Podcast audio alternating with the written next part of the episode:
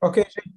Bom dia a todos. Nós tivemos agora um Shabbat especial, onde a gente teve a Paraxá, que é a Paraxá do meu Bar Mitzvah. Se Deus quiser, esse próximo Shabbat é meu aniversário. Então, já adiantando da Brachá para todo mundo. Que a gente possa ter um ano de Brachá, um ano de saúde, sucesso. Naches, obrigado. E, principalmente, um ano de Mashiach, se Deus quiser, ainda antes de Rosh Hashanah. É, nessa paraxá, a gente, a Torá fala duas vezes para a gente mitzvah, a mitzvah de tzedakah e a mitzvah de maser, de dar o dízimo. Nós estamos no mês de Elul, que um dos temas principais é aumentar tzedakah.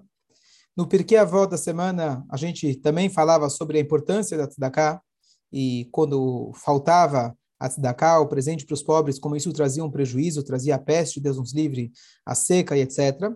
Na Aftará da semana passada falava sobre Tzedakah, então a gente está rodeado do tema, então quem estava aqui Shabbat talvez já ouviu, mas vale a pena escutar, esse é um que eu preparei, alguns temas legais sobre Tzedakah. É um tema que eu acho que todo mundo já ouviu falar, sabe da importância, mas eu escolhi alguns, alguns trechos, talvez menos conhecidos eh, e mais impactantes, para incentivar a gente a fazer tzedakah, eh, especialmente nesse mês.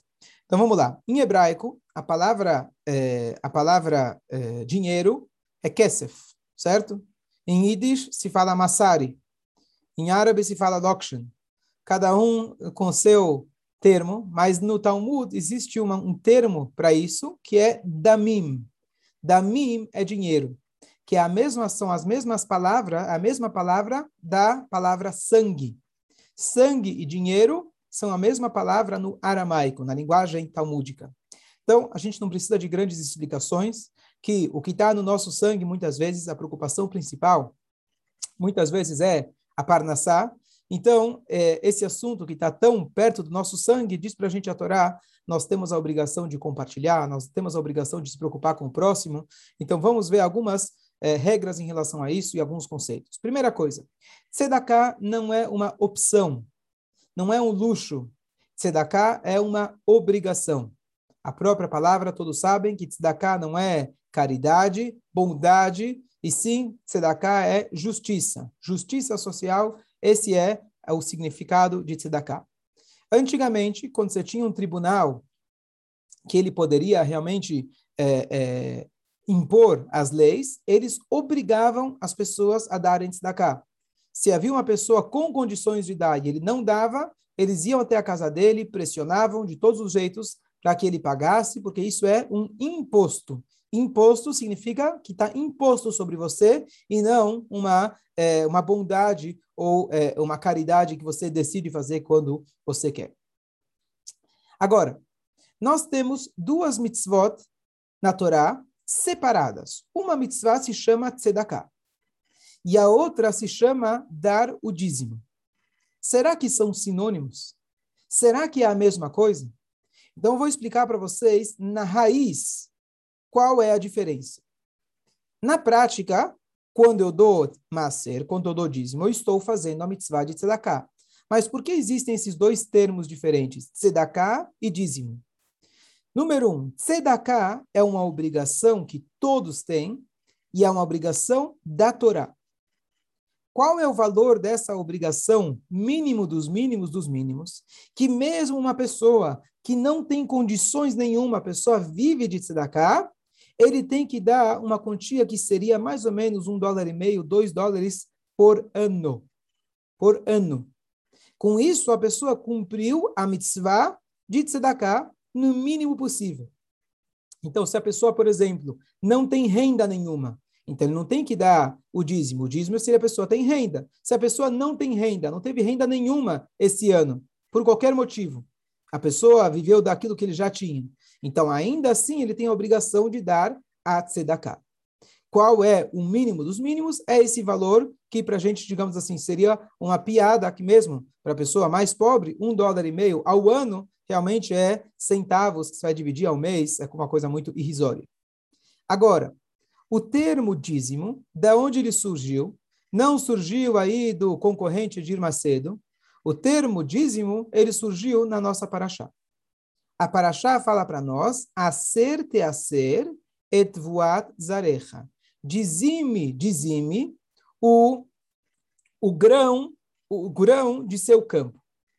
Da onde então veio o conceito dízimo? O conceito ele aparece na Torá num modelo agrícola apenas. Então, teoricamente, eu só deveria dar o dízimo se eu tenho um campo. Se eu não tenho um campo, teoricamente, eu não precisaria dar o dízimo. Então, como funcionava esse dízimo do campo? Então, às vezes, esse dízimo era dado para o pobre, às vezes ele era, ele era dado para o próprio dono, ele tinha que pegar uma parte, ele levava para comer no templo. Tinha um outro dízimo que ele tinha que dar para o Levi. E aí, Agmará e Alahá traz para a gente quais são e quando se dá cada um deles. Mas o conceito dízimo, originalmente, ele aparece no modelo agrícola. Tzedakah é independente. Tzedakah é monetária, independente de tzedakah, outros tipos de tzedakah, que significa você dar do seu tempo e etc. Não estou falando disso. Isso também é tzedakah. Mas a tzedakah, no termo literal da Torá, patoach tiftach et yadcha lo abra sua mão para o pobre, é literal. Tem alguém pobre, precisa ser alimentado, você tira do seu bolso e você alimenta ele. Então, essa é a mitzvah de tzedakah. Já, já o dízimo, originalmente, ele pertence ao campo. Agora, todos devem saber, e assim é usado o termo hoje em dia de dízimo, que quando eu ganho 10 reais, eu tiro um real e dou para destacar. Eu ganho mensalmente. Boa pergunta. Vou, deixa, deixa mais um pouco, eu vou tentar responder. É, eu ganho X, eu preciso dar um décimo para destacar. Isso é o que nós conhecemos hoje em dia. E a maioria de nós não tem campo, não tem fazenda. Então, da onde surgiu esse outro tipo de tzedakah, que é a gente dá tzedakah no valor de dízimo? Então, aqui vem o seguinte. Existe, existem três opiniões em relação da onde surgiu esse valor de 10%. Porque, como a gente falou, 10% teoricamente seria apenas no campo. Tzedakah valeria talvez 2 dólares ao ano. Da onde vem o dízimo sobre o meu salário, por exemplo? Sobre os meus lucros, sobre meus ganhos? Então, tem três opiniões. Uma diz que é uma dedução direta da Torá. Outros dizem que é uma dedução dos sábios. E outros dizem ainda que é um costume. Mas mesmo que é um costume, o costume seria qual é o mínimo que eu tenho que dar que eu tenho, costumo dar 10%, mas quando eu dou 10%, eu estou cumprindo independentemente a, independentemente a mitzvah da Torá. Por que, que eu estou trazendo isso? Porque é apenas não para a gente entrar qual é a diferença, se é da Torá, se é do sábio, se é costume. Não é para ninguém pensar, bom, então se é costume, não preciso dar. Não, de forma nenhuma. Isso é uma mitzvah, uma obrigação que a gente tem que dar. Tem que dar. Eu só estou trazendo isso só para a gente entender a origem da palavra maser ela é agrícola e a aplicação dela hoje em dia é um, uma dedução, seja dos sábios, seja que os sábios mostraram que está na própria Torá, ou um costume, uma tradição, mas, de qualquer jeito, isso é uma mitzvah. Ok. Agora, qual é a dedução? Voltando à nossa pergunta, se a Torá fala que tem que dar macer agrícola, da onde surgiu então um macer monetário? Então, tem três dicas para a gente na Torá. Uma, dica número um, isso vem de um do comentarista é, Tosafot, ele era neto do Rashi, alguns netos do Rashi, que ele é o comentarista clássico do Talmud, no Tratado de Tanit, e ele traz para a gente a seguinte dedução. A Torá fala de, é, é, dizime, dizime, et kol. Et kol significa et é uma preposição e kol é tudo. Faz a pergunta ao Tosafot, ele pergunta o seguinte: por que eu preciso dessa preposição e a palavra tudo? A Torá poderia dizer: dizime o teu campo, dizime o campo. Porque ele fala dizime o et em hebraico, col todo o teu campo. Se é para dizimar o campo, o quê? Eu vou pensar que é só metade dele? Claro que é para dizimar todo. Então ele fala que quando a palavra da Torá, quando a gente tem uma letra a mais, uma palavra a mais na Torá, vem acrescentar kol, tudo. O que quer dizer tudo? Ah, eu estou falando para você, na verdade, de forma explícita, só o campo. Mas, na verdade, eu estou te dando uma dica que é tudo que você tem. Não importa como você ganhou dinheiro. Se foi de forma agrícola, se foi de forma na empresa, na loja, no escritório, no consultório, o que for. Se você ganhou dinheiro no investimento, et kol, diz a Torá, de tudo que você tem, você deve dar o dízimo. Então, essa é a dica a que aparece na Torá, é, descrita pelo Tosafot.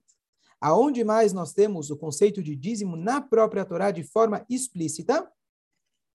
Avraham Avino, ele voltou de uma guerra contra quatro impérios, e a Torá fala para a gente textualmente, quando ele voltou, ele deu, é, ele deu uma, um dízimo para um rei chamado Malkitzedek, que era Shem, um dos filhos de Noah. Ele era considerado um Cohen naquela época, e ele foi lá e deu um dízimo de todos os despojos da guerra, que lá não era agrícola, e ele deu para o Malkitzedek. Próxima alusão que nós temos na Torá, Yaakov vindo antes dele ir para a casa do sogro, futuro sogro, ele promete para Deus, Deus, por favor, me abençoa e etc. E se eu voltar aqui em paz, eu vou dar um dízimo de tudo aquilo que eu recebi. Então, temos dois exemplos do patriarca e uma dedução dos versículos para o dízimo é, monetário, além do dízimo agrícola que consta de forma clara na Torá. Essa é a primeira parte, a nossa introdução. Ok.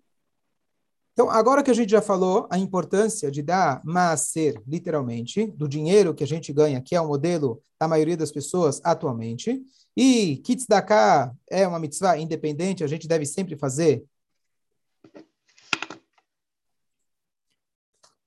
Agora, vamos falar dois pontos importantes e distintos que a mitzvah de tzedakah tem, que nenhuma outra mitzvah tem.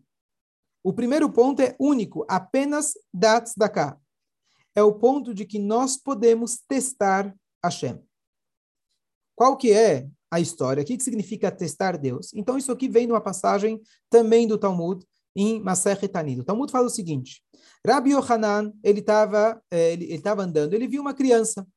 E ele falou, eh, a criança, na verdade, era o sobrinho, sobrinho dele, era o filho do Reish Lakish. Quem lembra, o Reish Lakish era o chefe dos ladrões, que o Rabbi Yohanan convenceu ele para fazer chuvá, ele ia se casar com a irmã dele. Então, ele fez chuvá e se tornou, é, se, se, tornou um grande sábio, tanto quanto o Rabbi Yohanan. Então, o Rabbi Yohanan, ele estava fazendo uma pergunta para o sobrinho, filho desse Reish Lakish, que casou com sua irmã. E ele perguntou para ele, ele fez, falou para o menino o seguinte, Psok li psukecha. Fala para mim o que você está estudando, fala um passuca. Às vezes isso, isso até funciona como uma forma de profecia. Mas o que, que você está estudando? Ele falou, olha, está escrito a ser te a ser. Você deve dar o dízimo, e nossos sábios explicam que você, você dá o dízimo e você vai ficar rico. Rabbi Yohanan explicou por que está escrito a ser te a ser. Rabbi Yohanan falou a ser e ashir. Ashir é, mesmo, é o mesmo é o mesmo radical. Então, quando você dá o dízimo, você atrai riqueza. E aí o tio falou para o sobrinho uma coisa muito corajosa. Vai lá e testa Deus. Testar Deus?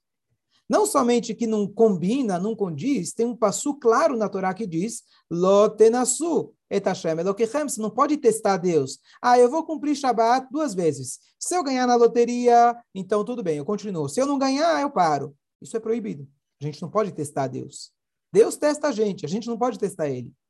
E aí o Rabbi Yohanan ele explica, existe um versículo em Malachi, Malaquias, que ele diz para a gente que é, é, o profeta ele diz, tragam o, todos os dízimos para o armazém. O Bechanuni na Bezot. O profeta fala em nome de Deus.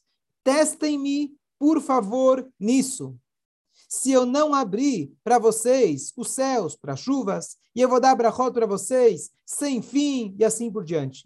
Então, a linguagem é, testem-me, por favor. Então, não é somente eu posso testar Deus, Deus, ele fala, eu quero que você me testa. Qual que é a ideia de testar Deus? Número um, você vai dar cá, que é a primeira coisa, você vai falar, deixa eu testar. Eu vou lá, eu vou apostar nisso, eu vou colocar meus cartões sem medo. E, número dois, quando eu receber a retribuição divina, eu vou contar para todo mundo, e todo mundo vai saber, e a mitzvah da tzedakah vai se propagar. Então é importante que a gente teste a Deus para justamente poder mostrar para as pessoas. Eu tenho certeza que tem pessoas aqui que podem contar histórias que viram o milagre de Hashem literalmente se concretizando. Tem uma pessoa na sinagoga que também participa às vezes do Shurim. Ele é, faz há muitos anos, mas ele começou da Tzedakah. Ele tem uma, uma planilha que ele faz a, a a, a, os gastos dele, antes ainda da tzedakah, nos centavos, uma pessoa, né, cabeça matemática, e ele contou justamente uma vez com um mês que ele tinha aumentado 1% da tzedakah, ele passou de 10 para 11, alguma coisa assim, e como no final do mês, justamente no último instante, entrou no centavo, literalmente no centavo, o que faltava para ele. Sei lá, era, vamos sei lá, R$ 5,23 para poder fechar a conta do mês, entrou R$ 5,23 literalmente. Como né, a Shem poderia ter dado mais, mas é só para mostrar, né, a Shem mostrou para ele que não se preocupa, vai, nunca vai faltar para você. Então, isso é exclusivo da tzedakah, testar a Deus. Ponto número dois, essa mitzvah em específico, a Torá diz para a gente que traz riqueza. Então, temos várias mitzvot na Torá, e todas elas, de forma geral, Deus fala, se você escutar Deus, você vai ter abundância e etc. Mas essa mitzvah, em especial, a Torá te indica com a palavra redundante a, a ser, te a ser, dizime, dizime, duas vezes, para te indicar que quando você fizer uma a ser, você vai enriquecer. Então, esse é um destaque especial da tzedakah. Pergunta, por que justamente a tzedakah enriquece? Por que não o Shabat? Poxa, eu abro mão de um dia do trabalho para Deus. Isso deveria me trazer riqueza. Com certeza Deus vai, vai compensar. Mas a minha pergunta é, por que não está escrito explicitamente riqueza no Shabat? Por que não o Tfilin? Por que não outras mitzvot? E aqui vem uma história bonita, eu contei no Shabbat, uma história fantástica, que é a seguinte. Uma vez tinha o Rebbe de Apta. O Rebbe de Apta, ele tinha, é, chegou para ele é, um, um, um, aluno, e ele tinha uma filha para casar. E ele falou, olha, Rebbe, minha filha é maravilhosa, não faltam oportunidades para ela, mas eu não tenho dinheiro para poder dar o dote, fazer o casamento, é, etc. E aí o Rebbe falou, tudo bem, eu tenho um aluno que ele é muito rico, vai para ele e fala que eu mandei ele dar 300 moedas. Ele foi, chegou lá, ele contou, olha, o Rebbe mandou você dar 300 moedas. 300 moedas? Isso é demais, isso é um exagero. Isso nem tem esse valor. Olha, tem aqui 100 moedas e que seja um casamento em boa hora. E foi embora. O homem agradeceu, mas ainda não tinha o suficiente, ele voltou para o Rebbe. O Rebbe falou, tudo bem, você não conseguiu dinheiro, vai para o meu outro aluno ele foi para o outro aluno e falou para ele, eu preciso, o Rebbe mandou que você me dê 200 moedas. E o homem, na hora, tirou 100 moedas, e ele falou, olha, é o que eu tenho agora, mas espera alguns minutos, eu vou tentar pegar dos meus amigos emprestado, porque agora eu não tenho, e eu vou te dar. Passou um tempo, ele veio lá e deu para ele as 200 moedas. Tá bom? A continuação da história já é previsível. O homem que deu a tzedakah completa começou a enriquecer muito, e o homem que não tinha dado completa começou a empobrecer. Só que aqui vem a parte extraordinária. Esse Hassid que ele começou a empobrecer, ele não era bobo. Ele sabia quem manda no mundo. Ele sabia que isso aconteceu por causa que ele não tinha dado as 300 moedas. E ele decidiu que ele vai fazer uma coisa muito estranha para um Hassid fazer. Ele vai colocar o Rebbe dele no pau. Ele vai processar o Rebbe dele. Ele chamou o Rebbe dele na corte rabínica e falou: Rebbe, por tua causa, eu estou perdendo dinheiro. Por quê? O senhor me pediu 300 moedas. Eu não dei 300, é verdade. Eu não tinha 300 para dar. Eu dei 100 moedas. Sabe quanto que é 100 moedas para mim? É quase toda a minha fortuna, quase toda a minha riqueza. Eu dei para aquele homem. E agora, só porque eu não dei tudo, só porque eu não dei as 300 moedas, eu, tô, eu, vi, eu vi que Deus me castigou e eu estou perdendo meu dinheiro. Eu tenho um, uma, uma, uma reclamação contra o senhor e venha, pra, venha é, aqui na frente dos rabinos. E aí, é, é uma coisa né, difícil de acreditar, um homem que acredita na bênção divina, mas ele tem a coragem de colocar o tzadik no, né, né, na, na, processar o rabino. Então, eu comentei no, no Shabbat, aquela, aquela, aquela piada de que uma vez estavam construindo uma, uma, uma discoteca ao lado da sinagoga. E o rabino, as pessoas estavam lá, não gostaram muito da ideia. Né? Imagina, pessoas vêm rezar sexta-noite, de repente você tem lá do lado, não é o lugar mais adequado. E aí eles decidiram que iam jejuar, iam fazer tzedakah, iam rezar para Deus. E assim foi ao longo daquele mês, enquanto estavam reformando aquela casa, eles foram rezando, rezando. Chegou no dia da inauguração, grande dia, de repente fechou o céu, veio uma tempestade e caiu um raio em cima daquela boate, pegando fogo em tudo. Tá bom? Aquele homem, o dono daquela boate, ele mandou então chamar o rabino na corte. Foi no juiz. E ele, qual que é tua, qual que é tua reclamação? Qual a tua acusação? Ele falou, bom, é, por causa dos judeus, pegou fogo na minha, na minha, na, no, no meu estabelecimento. E você, Rabino, o que você tem a dizer? Rabino falou, eu? Nós? O que, que eu tenho a ver? A gente não tem nada a ver com isso. A gente reza para Deus sempre, não tem nada a ver com isso. A gente não fez nada. E aí o juiz falou que estranho, né? Eu estou vendo uma coisa, que o dono da boate acredita nas rezas e o rabino e a turma não acreditam. Então, às vezes acontece que o, ele foi capaz de colocar o rabino dele na corte. O rabino respondeu para ele o seguinte, aqui vem a parte mais importante. O rabino falou para ele, olha bem, a minha alma, quando estava para descer aqui nesse mundo, foi decretada que ela iria ser muito rica. Eu ia ser muito rico. Só que eu pedi para Deus e falei, poxa, eu não quero riqueza, não quero dor de cabeça, eu quero me dedicar a uma vida espiritual, eu quero poder rezar, estudar, servir a Deus, sem preocupações. Então lá em cima falaram, sabe o quê? Então tá bom, já que você não quer riqueza, a gente vai pegar aquela riqueza que seria destinada a você e nós vamos distribuir entre alguns alunos seus. Quando você precisar, você pode pedir para eles. E assim foi. Então, quando eu pedi o dinheiro para você, e você fez o grande favor de me dar as 100 moedas, então você, na verdade, mostrou que você não é um bom guardião, você não é um bom administrador daquele dinheiro. Porque você não deveria ser rico. O único motivo que você recebeu o dinheiro era para repassar para mim quando eu precisasse. No momento que você recusou que seja em parte, então lá de cima viram que você não seria um bom administrador para o meu dinheiro. Então eles passaram esse dinheiro que, que estaria nas tuas mãos para o outro que deu as 200 moedas. O que, que explica para a gente essa, essa história? Que, na verdade, essa é a história de todos nós. Deus ele fala que o mundo ele é feito de tal forma que existe um doador, existe um receptor. Em todos os relacionamentos, não só em dinheiro. Você tem o marido, a mulher, você tem o vizinho, você tem, o, o, você tem um investidor, você tem aquele que pega o dinheiro, investe, etc. Assim funciona o mundo. Um doador e um receptor. Por quê? Porque Hashem criou o mundo com o Hesed, com a bondade, e ele quer que nós pratiquemos a bondade. Como você pratica a bondade? Dando para alguém aquilo que ele não tem. Por isso, cada um de nós é criado de forma diferente, pensamos diferentes, temos bens diferentes, temos capacidades diferentes. Assim, eu posso compartilhar daquilo que eu tenho com você e vice-versa. Então, o único motivo que Hashem ele fez essas diferenças é para que eu possa compartilhar a minha com você e você comigo. O único motivo que a Hashem dá mais dinheiro para um do que para outro, não existe outro motivo. A gente pensa que fulano deu certo, eu quero ler o livro do Steve Jobs ou dos caras mais ricos do mundo, como foi que ele ganhou tanta riqueza? Tem muita gente que tentou fazer a mesma coisa. Tem muito mais gente mais inteligente. A Hashem decidiu que ele vai ficar rico.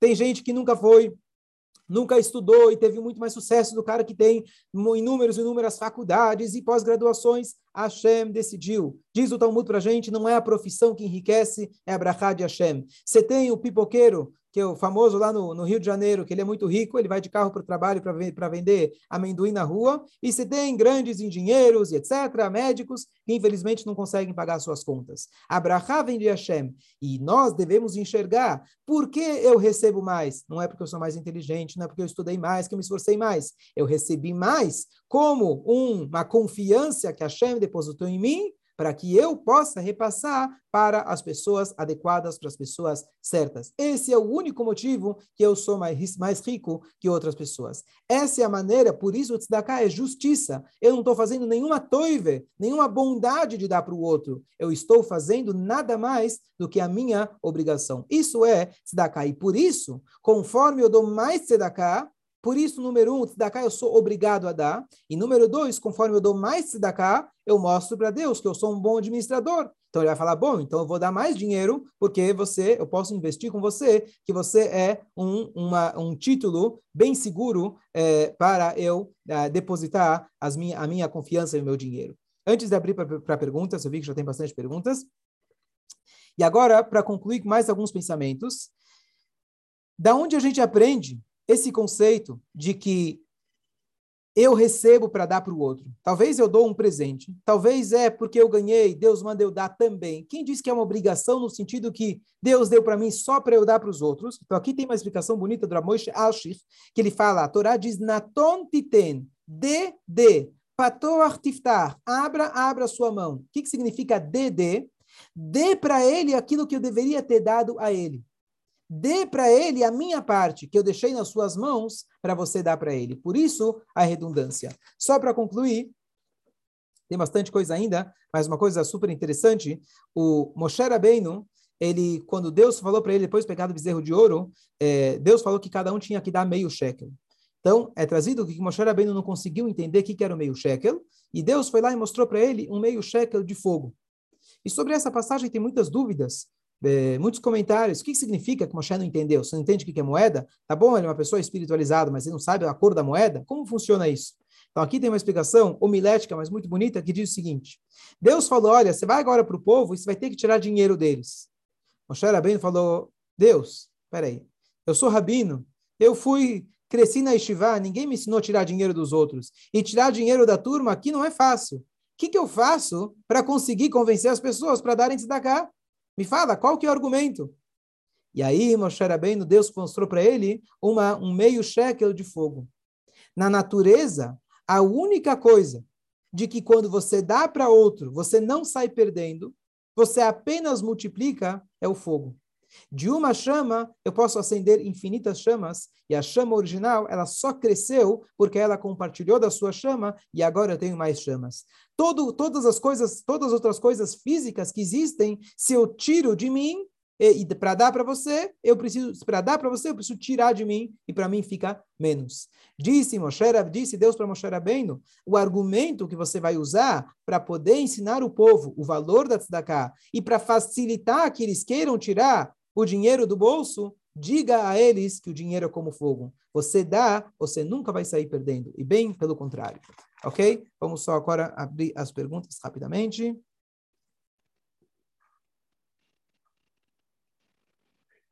Perfeito. Tem aquela historinha é, muito, do. Só um segundo, só um segundo. Foi... Espera um segundo. Slove comentou de, da, da, ideia da gente é, é, dar um emprego para uma pessoa. Então, uma das coisas sobre Tzedakah, eu não, não entrei no, no, no, mérito da questão, mas super, super importante. O Rama ele traz para a gente oito níveis de Tzedakah. É, e o mais nobre de todos é justamente esse que você mencionou de dar um emprego para uma pessoa, ou emprestar dinheiro para uma pessoa, que você ajuda ela a não cair. Essa é a maneira mais nobre é, de você ajudar uma pessoa. Perfeito? É, eu aceitaria ser rica e também ter espiritualidade elevada, porque aí eu iria ajudar muita gente. Perfeito. É, você gostaria de ser rico e também ter espiritualidade. Muito, muito bom. Por isso, o Rebbe falou para a gente, em 1991, ele deu uma brachá para que todos sejamos ricos. Ah, riqueza traz desafios, mas com riqueza a gente pode fazer muitas, muitas coisas boas. Perfeito, concordo com você, mil por cento. Tzedakah tatzil mimavet. Falou que a tzedakah salva do contrário da vida, 100%. E, e traz muitas outras brachot. É... Agora, pergunta aqui, se uma pessoa nunca, nunca se a pessoa nunca deu cá, não vai ter bênção de Hashem. Hashem ele é bondoso e Hashem gosta da gente independente de tudo aquilo que a gente faz. Mas a dica que Hashem dá pra gente é dê 10 cá, dê 10% pelo menos de cá, ou 20 ou até 25% e Hashem é, vai te devolver muito mais. Ok? Quem mais? Tem uma história